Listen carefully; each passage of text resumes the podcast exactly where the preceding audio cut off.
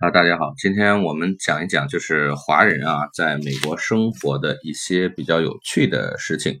呃，因为中国的这个生活习惯啊，跟啊美国人是完全不一样的啊，尤其是中国人有一些特有的一些风俗啊，但是这些风俗呢，到了美国以后呢，会引起这个美国邻居的就是好奇啊。比如说我们在美国住的时候，这个我们做的这个中餐啊，味道是非常的美味的。啊，那么这个味道呢也很香，那么这个老外就很想知道我们做了什么。有一次我们这个这个厨师啊，在给我们的这个呃客户在做这个鱼香肉丝的时候呢，这个味道就吸引了楼上的这个老外啊，好几个人一起下来看看我们到底在吃什么。这种事情非常有意思。那么我们今天。呃，跟大家聊一聊有几个几个事儿，呃，中国人呢是比较喜欢吃的啊，所以说我们以吃的来开头，啊，所以说这个中国的美食呢是以这个饕餮啊闻名于世，老外呢到了这个中国基本上没有不着迷的，都非常喜欢中国美食，但是这个中国美食呢确实比这个他们的什么呃汉堡啊各种各样，虽然说汉堡包有各种各样的，但是呢我们中国的这种美食还是很吸引老外。呃，另外呢，中国人在美国做饭的时候呢，也非常的就按照美国人的说法，我们是非常的讲究。呃，比如说我们做这个排骨啊，或者我们做这种啊这个小排呀，然后做大骨头汤啊，类似于这样的我们很家常的食物。呃，那么我们在厨房的时候肯定会发出这种。噪音啊，我们知道美国人做披萨也好，做呃蛋糕也好，呃，他们基本上是不发出什么声音的，因为他们的美国的我们在我们在这个加州的时候呢，大部分的这个火就是这个煤气，它是很小，就是没有中国的这种爆炒的这种啊这种感觉。所以说这个声音呢，基本上你你在美国人听不到他们做饭有什么特别大的声音。但就刚刚我们讲的这个排骨啊，我们剁排骨的这个声音，啊我们知道中国这种刀啊，烹饪的这个工具也很简单粗暴，就是一个刀，然后来剁这个排骨的时候，这个声音是非常的大。然后这个老外呢就就认为啊，而且国外的这种房子啊，基本上是不怎么隔音的，它是木质的结构，然后。你这个砍骨头这个声音，它到底发生什么事情呢？这个老外就很好奇。呃，我曾经有认识的这个美国人啊，就哭笑不得的告诉我，就第一次他听到隔壁邻居中国人发出这个砍骨头的这个声音呢，他说以为发生了谋杀案，然后他们在分尸，就是类似于这样的这种感觉。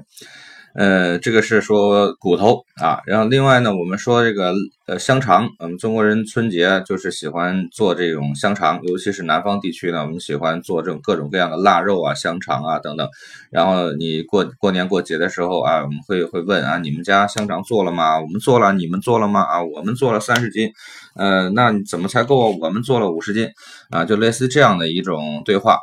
呃，这种是心满意足，它实际上不是说这个家家长里短，不是说在讲这个你到底做了多少香肠够不够吃，它目的呢就就在于就是比较啊，你看我们家人多啊，或者我们家做的比你们家多啊，大概是这个意思，呃。我们跑偏了啊，我们继续说这个腊肠啊，继续说腊肠。美国呢，这个西海岸它气候呢相对来讲也比较干燥，而且这个海风啊，尤其是春节前的这边的这个时间呢，呃，也都很适合啊。所以说这个很多中国人呢，就是到了美国以后，也在家里边自己去做那个香肠啊，跑到这个超市里去买一堆肉，然后就忙活起来。但你你忙活起来不要紧，这这个腊肠呢，香肠你是要。在外面风干的，那么你风干的话，一定是挂在外面，对不对？你挂，比如说挂在阳台上，或者挂在院子里，你被邻居看到了。这个尤其是美国人啊，我们说住在这个美国的美国的这个居住区，不是在华人区。华人区的话，可能就比较常见。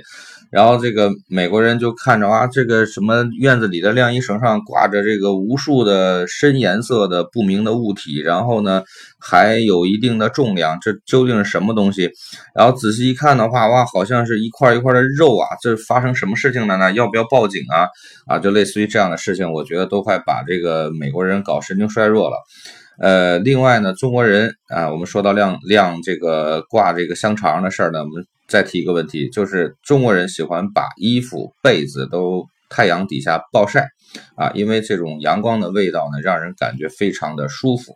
老外呢，他是把衣服是放在这个烘干机里烘干啊，这样的话呢，我们中国人是华人不怎么接受。呃，但是在很多国家呢，尤其是美国，它都有明文规定啊，不能在阳台和户外晾晒衣服啊，尤其是针对于这种啊住公寓啊或者是 townhouse 的这种住户，因为在美国人的概念里面呢，只有贫民窟啊，你才会到处晾衣服，这样会影响整个的这个市容。啊，那么你住在 house 的话，你就能在户外晾衣服吗？呃，大部分是有的，但是呢，你不要就是把内衣晾在外面，这样的话你会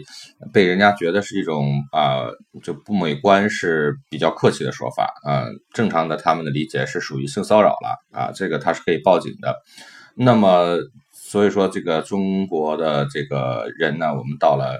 美国以后啊，这些习惯呢，我们都要呃，叫怎么说呢？就是呃，要适应他们的文化，要适应他们的习惯啊，最好不要就是因为这些生活的细节呢，然后给自己带来麻烦。嗯，好，我们今天就讲到这里。啊，如果有对美国试管婴儿、美国合法代孕、筛查性别啊，对这个有兴趣，可以咨询 Mike 的微信啊，微信号是六四零幺幺五八七，谢谢。